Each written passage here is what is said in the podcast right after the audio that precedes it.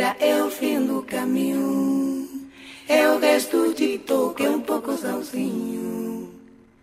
É um caco de vidro, é a vida, é o sol. É a noite, é a morte, é o laço, é um sol. Eu peroba do campo, lona, madeira, cainga, caindeia, uma tita pereira. É madeira de vento, muda a ribanceira, é um mistério profundo, eu quero, não quero.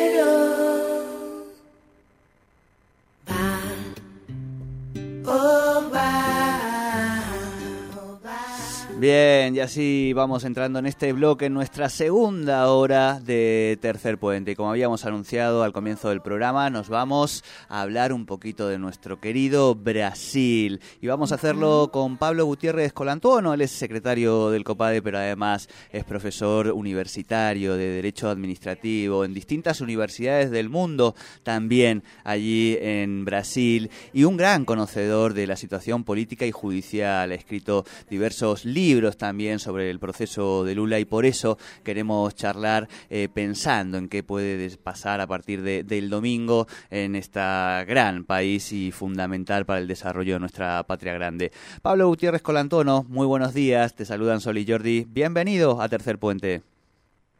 Muy buenos días, Sol y Jordi. Espero que estén teniendo un lindo día, un día hermoso primaveral en Neuquén, una época preciosa. ¿no?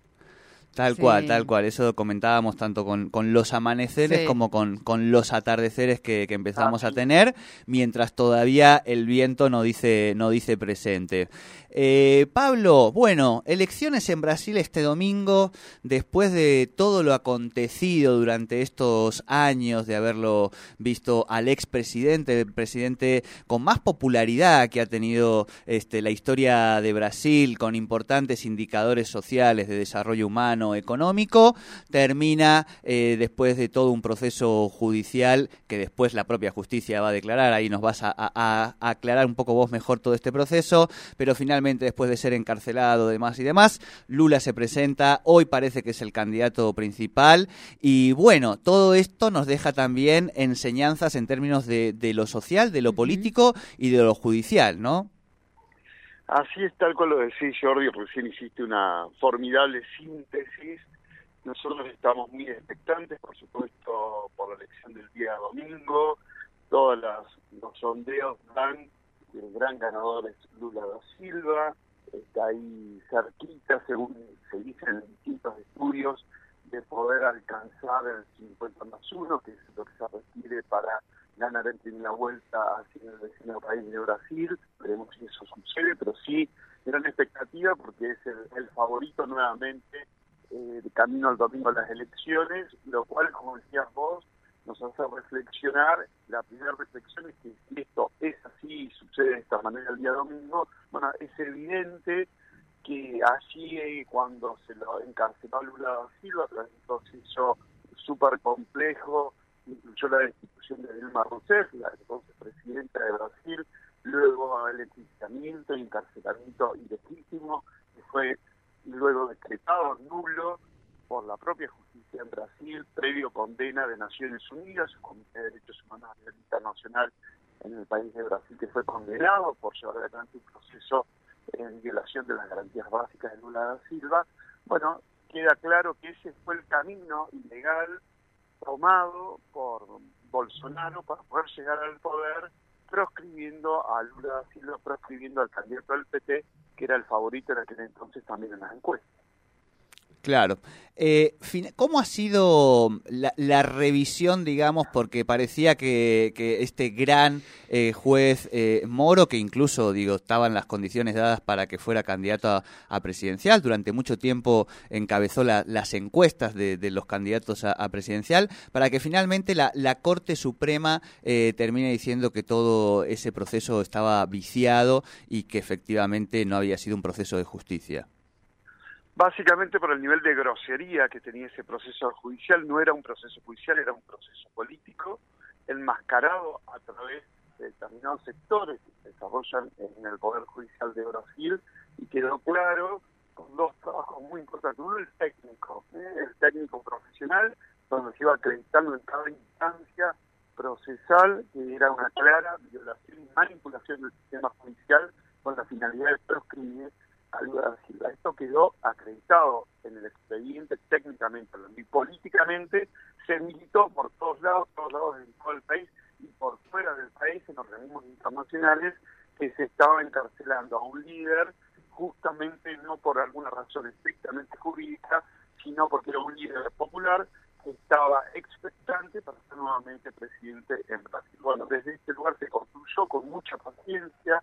Claro, en el medio una persona como Lula da Silva tuvo que someterse injustamente no solo a un proceso judicial, sino básicamente al encarcelamiento. Recuerdan aquellas imágenes de Lula da Silva dando su último discurso en su, en su gremio, en la sede de su gremio, que lo vio nacer políticamente en el mundo sindical y en el mundo político brasilero, entregándose a la policía a través de una orden emitida por el juez Moro, que quiero recordar que ese juez fue luego de encarcelado a Lula da Silva, fue ministro de Justicia del presidente Bolsonaro.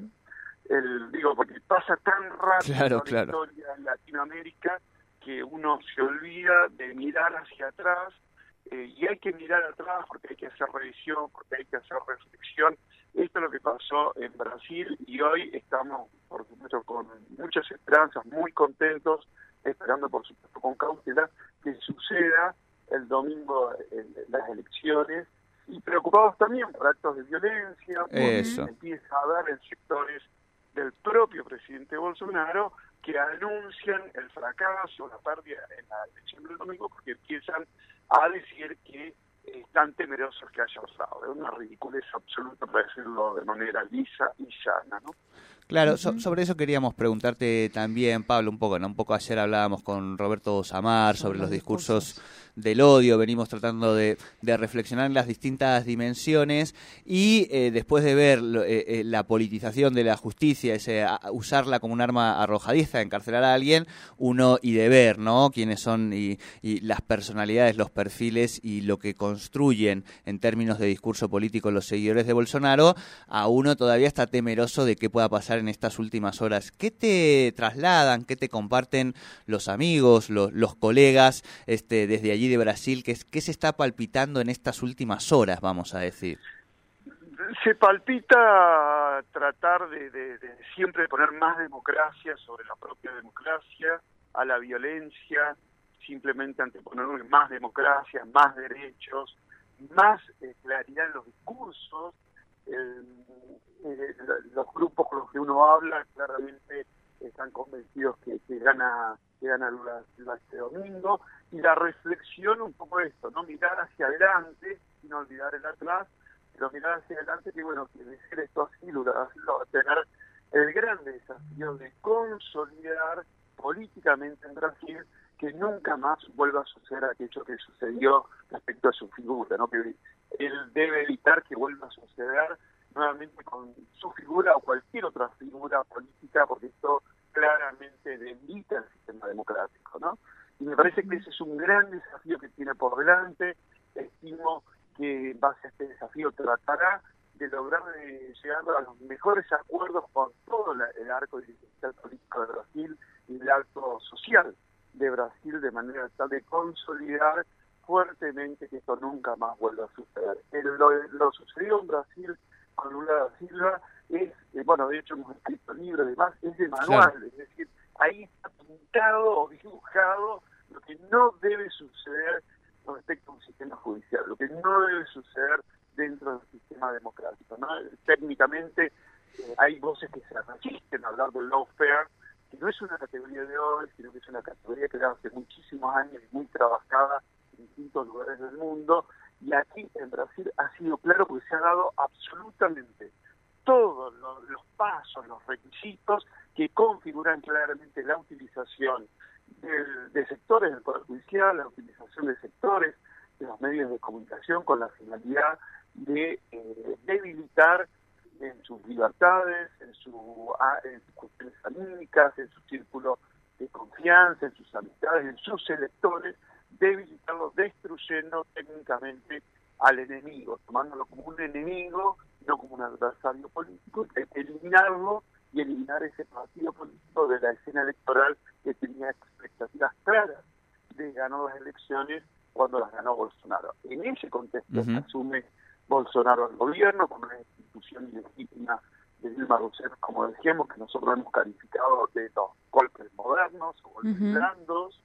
Este es el contexto en el que sucede con un juez que aquí en Argentina incluso fue invitado a clases de corrupción, conferencias magistrales, nos llamaba mucho la atención. En una nos opusimos cuando la UBA lo, convocó a dar un curso, una clase sobre algunos de estos aspectos, algunos docentes del país nos opusimos a, esa conferencia porque claramente se trataba de esto. El juez Moro fue parte de un proceso que ejecutó aquello que estaba pensado, que fue proscribir a Lula en aquellas elecciones.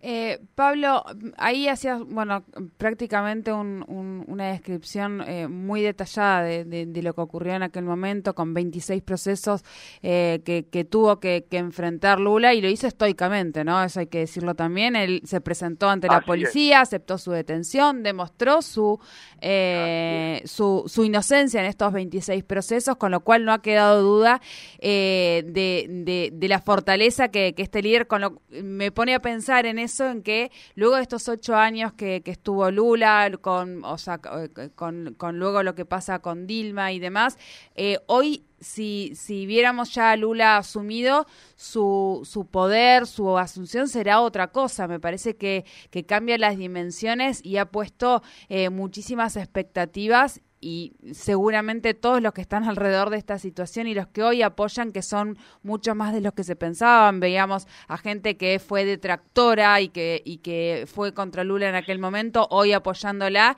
eh, podría ser un gobierno eh, realmente con, con, mucha expectativa para Brasil, un Brasil que se encuentra eh, diezmado en, en, en, en sus instituciones, que está en bancarrota, un Brasil que está muy complicado también, pero que promete mucho incluso para la región con una con nuevamente retomar esos acuerdos eh, y esa comunidad eh, económica con, con Lula Silva a la cabeza. Así es, se observa tal cual tal cual lo acabas de decir vos, es correctísima la lectura que haces. algo importante destacar también es que les ha llamado la atención al propio Brasil es el, el, ecosistema cultural, por decirlo de alguna forma, de las diversas expresiones culturales de Brasil, se han abroquelado detrás de la candidatura de Lula da Silva.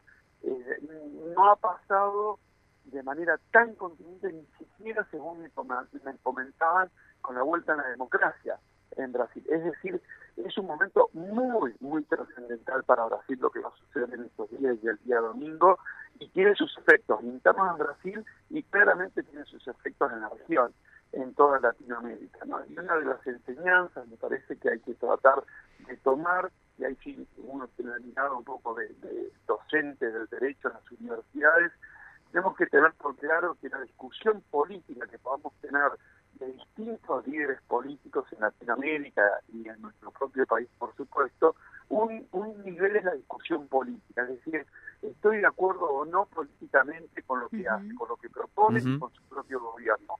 Otra es las responsabilidades políticas que conlleva llevar adelante una gestión de gobierno. Y otras distintas son las responsabilidades penales. Son como dos mundos totalmente distintos. Y esto hay que explicarlo, hay que compartirlo, porque no todo dirigente de un gobierno en un momento determinado es responsable penalmente por todo lo que está sucediendo en su gobierno. Sí es responsable políticamente por todo lo que sucede en su gobierno. Y esto hay que dejarlo claro y hay que analizarlo. ¿Cuáles son los deberes que debe cumplir quien dirige un país, una provincia, una intendencia, una universidad, distintos sectores de la gobernanza pública? Porque si no es echar un manto de corrupción general a cualquier persona en cualquier lugar que esté manejando fondos públicos, cuando esto realmente debilita la institucionalidad y debilita también a, los partidos políticos. Y esto me parece que hay que tratar de hablarlo, de intercambiarlo. Lo que estoy diciendo es simplemente lo que dice un acuerdo político jurídico que es la constitución que nos rige en cada uno de nuestros países, ¿no? Y hay que tratar de separar y decir, bueno, yo no estoy de acuerdo políticamente, no lo voy a votar, incluso puede haber responsabilidades políticas que las haga eh, funcionar a través del Congreso de la Nación, de las legislaturas provinciales, como son los mecanismos de decisión, de enjuiciamiento, que deben ser utilizados de manera correcta también, que sean políticos institucionales, no quiere decir que vos podés hacer cualquier zafarrancho, como pasó con eh, Dilma Rousseff en Brasil. Ese es un aspecto. Y el otro aspecto es, bueno, qué, qué violación, a qué deberes, de qué leyes concretas vos no cumpliste y que se te reprocha penalmente. Y ahí hay un proceso penal con sus propias reglas del mundo penal, sea quien fuere, un presidente, presidente de la nación, un vecino, vecina, en ese punto eh, tenemos que acostumbrarnos que hay caminos, hay procesos, hay mecanismos para hacer eh, investigaciones respecto a los reproches penales, ¿no? Bien. Eh, bueno, muchos mensajes que, van llegando, que quieren participar también de, la charla. Este, Pablo, te agradecemos muchísimo este tiempo, este espacio. ¿Alguna cosa que te parezca como para, para cerrar, que te parezca como la más importante de, de este proceso? La importancia que va a tener el domingo las elecciones no solamente es para Brasil, sino para toda nuestra Latinoamérica. Y tenemos que aprender de los errores. ¿Eh? porque estos errores a veces son errores que hacen a nuestra democracia y se convierten en vaciamientos de nuestra democracia desde las propias democracias. Una y otra vez reclamar, decir, sostener que la base del sistema democrático son los derechos fundamentales y que los derechos humanos son de todas las personas, son de la comunidad y es un límite a las propias democracias y explican las propias democracias. Y estas son las reflexiones que nosotros tenemos que sacar a partir de lo que pasó en Brasil para que no vuelva a pasar otra vez en ningún lugar del país, de ninguno de los países de nuestra Latinoamérica. Creo que por ahí tenemos que reflexionar desde ese lado. Muy bien, muy bien. Bueno, muchísimas gracias, Pablo, por tu tiempo con nosotros. Hablaríamos muchísimo más sobre el tema, por supuesto. Sí, está ¿eh? el, eh, pero bueno, tenemos que, que ir cortando. Te agradecemos mucho tu tiempo aquí con nosotros en Tercer Puente. Un fuerte abrazo, muchísimas gracias por el espacio que tengan por Igualmente. Igualmente, igualmente. Bien, hermosa charla, ¿no? Seguimos sumando reflexiones en torno a los procesos que se están haciendo judiciales, políticos, existenciales en un mundo y en un continente tan agitado como el nuestro.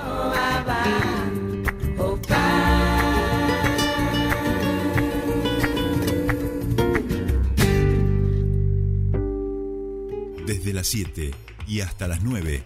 Tercer puente.